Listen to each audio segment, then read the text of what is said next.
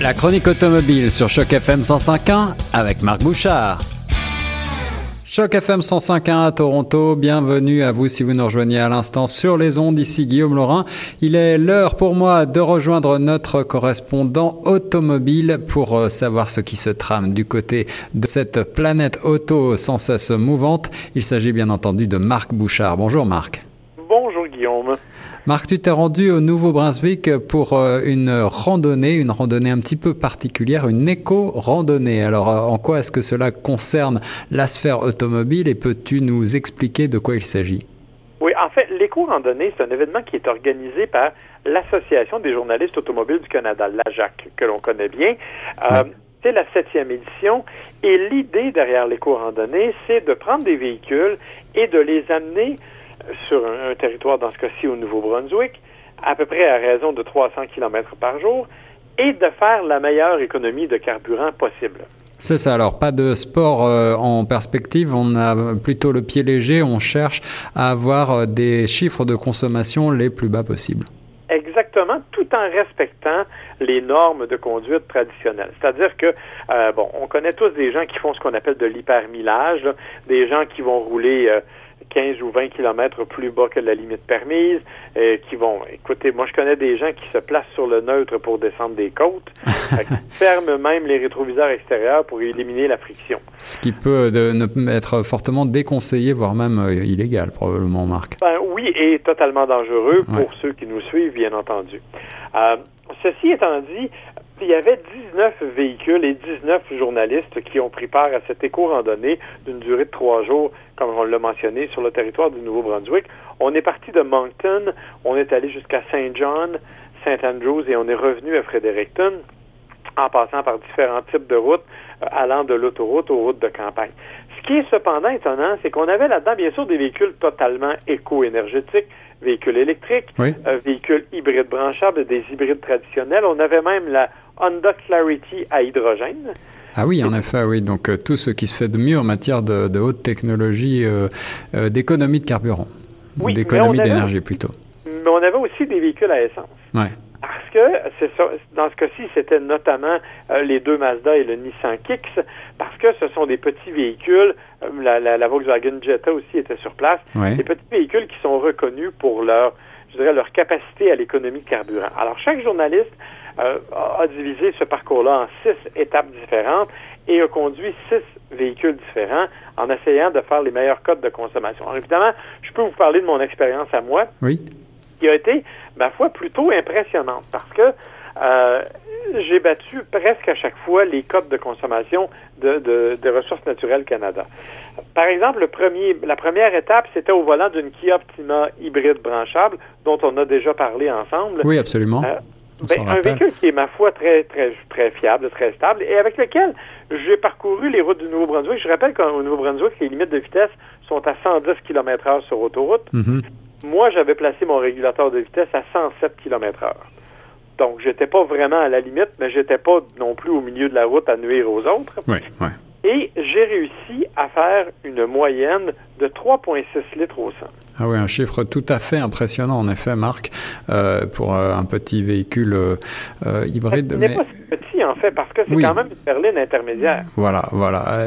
Est-ce que tu as eu des, des surprises? Est-ce qu'au cours de cette éco-randonnée, tu as eu des, des chiffres encore plus bas, peut-être? Oui, oui, parce que justement, bon, ça c'était la, la, la, hybride branchable, donc évidemment, on s'attendait à ce que ce soit assez bas.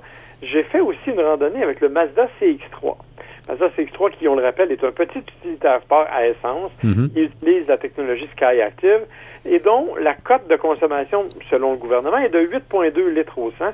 J'ai fait 6,8. Ah oui, en effet, un chiffre euh, qui euh, donne à réfléchir. 6,8 litres pour euh, un petit VUS de chez Mazda, c'est plutôt excellent et, c'est même peut-être inférieur à ce que annonce le constructeur. Oui, et puis comme je dis, c'est à 8,2, donc c'est 1,5 litres de moins ou presque que ce que le constructeur annonce. Et ça s'est répété comme ça pour la totalité des véhicules, ou la presque totalité des véhicules que l'on a essayé. Le seul, en fait, avec lequel j'ai pas été capable de battre la cote du constructeur, c'est le Chrysler Pacifica hybride, mais il y a une excuse, c'est-à-dire que la cote de consommation donnée par Énergie, par Ressources naturelles Canada, tient compte de la capacité électrique du véhicule, donc il y a 50 km en mode 100% électrique. Évidemment, quand moi j'ai pris le volant, la batterie était morte, donc je roulais uniquement en version à essence, mais malgré tout, on parle d'une mini fourgonnette, d'un gros véhicule 7 passagers. J'ai fait 7,5 litres au 100. Ah oui, ce sont des chiffres vraiment remarquables et qui prouvent une fois de plus que les constructeurs ont fait de gigantesques progrès ces dernières années en matière en particulier d'économie de, de, de carburant. Oui, mais ce qui prouve aussi, une fois de plus, que la façon de conduire a une influence incroyable sur la consommation de carburant. Je le répète, je n'ai pas fait le fou ni dans un sens ni dans l'autre. C'est-à-dire qu'évidemment, je, je, l'ai mentionné, je suivais les limites de vitesse à 2 ou 3 kilomètres inférieurs.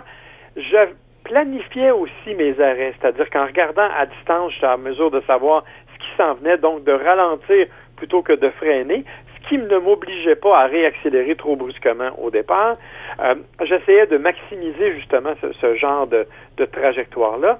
Euh, et tout ça pour sauver à peu près 20% de carburant. Or, quand on regarde le prix du litre actuel, si on est capable de sauver 20% pour notre prochain road trip pour les vacances en famille, peut-être que notre budget va l'apprécier. Ça peut en effet donner à réfléchir, Marc. Euh, tu as raison de le préciser. Euh, et, ces chiffres que tu nous euh, que tu nous donnes, est-ce qu'il s'agit bien sûr tu nous parles de conditions à peu près normales de circulation dans lesquelles on fera un petit peu attention. tu nous parles également de conduite au régulateur. On le sait, cela a tendance à faire baisser un petit peu ces chiffres de consommation. Est-ce qu'on peut espérer approcher ce type de chiffres en, en conduite, j'allais dire, de tous les jours? Oui, ben moi je dirais que oui. Bien entendu, on s'entend pour dire qu'il y a très peu de zones que nous, on a franchies qui étaient directement en ville. Il y en a quelques-unes, euh, Moncton un peu, euh, Fredericton un peu, mais bon, évidemment, on était davantage sur les routes de campagne et sur autoroute. On sait qu'à ce moment-là, la consommation est plus basse parce que la voiture force moins. Mais ça donne une bonne idée qu'on est effectivement capable d'atteindre. Et en fait, il faut aussi préciser que depuis quelques années, on a modifié les façons de calculer les moyennes de consommation du côté de Ressources naturelles Canada. Auparavant, c'était une espèce d'expérience de laboratoire où on disait, on faisait rouler une voiture en moyenne à 77 km heure et on estimait que c'était la consommation que ça donnait. Hmm. Maintenant, c'est une, une évaluation en cinq points qui, euh, entre autres, donne avec ou sans l'air climatisé, par exemple, il y a, une, il y a vraiment une différence euh, dans, dans, des zones urbaines comme des zones sur autoroute à vitesse permise. Donc, les codes de consommation de ressources naturelles Canada sont beaucoup plus proches de la réalité et on a prouvé avec l'éco-randonnée qu'on était en mesure de les atteindre sans vraiment faire d'efforts. Écoutez, on a quand même fait plus de 600 kilomètres en deux jours. Hmm. Euh, tout ça en s'arrêtant à différents endroits on s'est même permis une randonnée en voilier pour aller voir les baleines. On s'est même permis de s'arrêter dans un ranch pour essayer de faire. Entre autres, moi, j'ai fait du tir à l'arc, un sport pour lequel j'ai vraisemblablement aucun talent. Mais quand même, on, a donc pris la peine et le temps de s'arrêter dans tous les endroits touristiques. On a même eu le droit au départ donné par euh, le, maire de Moncton et euh, la ministre des Finances du Nouveau-Brunswick. Donc, tout ça s'est fait, quand je vous dis, on n'a on on pas couru, on ne s'est pas dépêché inutilement, mais en même temps, on a roulé à un rythme régulier et ça nous a permis d'avoir des codes de consommation vraiment impressionnants. D'ailleurs, je vous invite à aller sur le site de la JAC, ajac.ca, où vous avez un onglet EcoRun.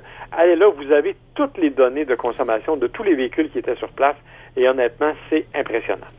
Peu de talent pour le tir à l'arc, mais toujours un talent fou pour nous euh, parler automobile. Merci beaucoup Marc Bouchard de nous avoir euh, partagé cette éco-randonnée euh, avec certainement beaucoup de chiffres en effet à retrouver, à étudier, à méditer pour peut-être votre prochain achat automobile. On reste sur les ondes de choc FM 105.1.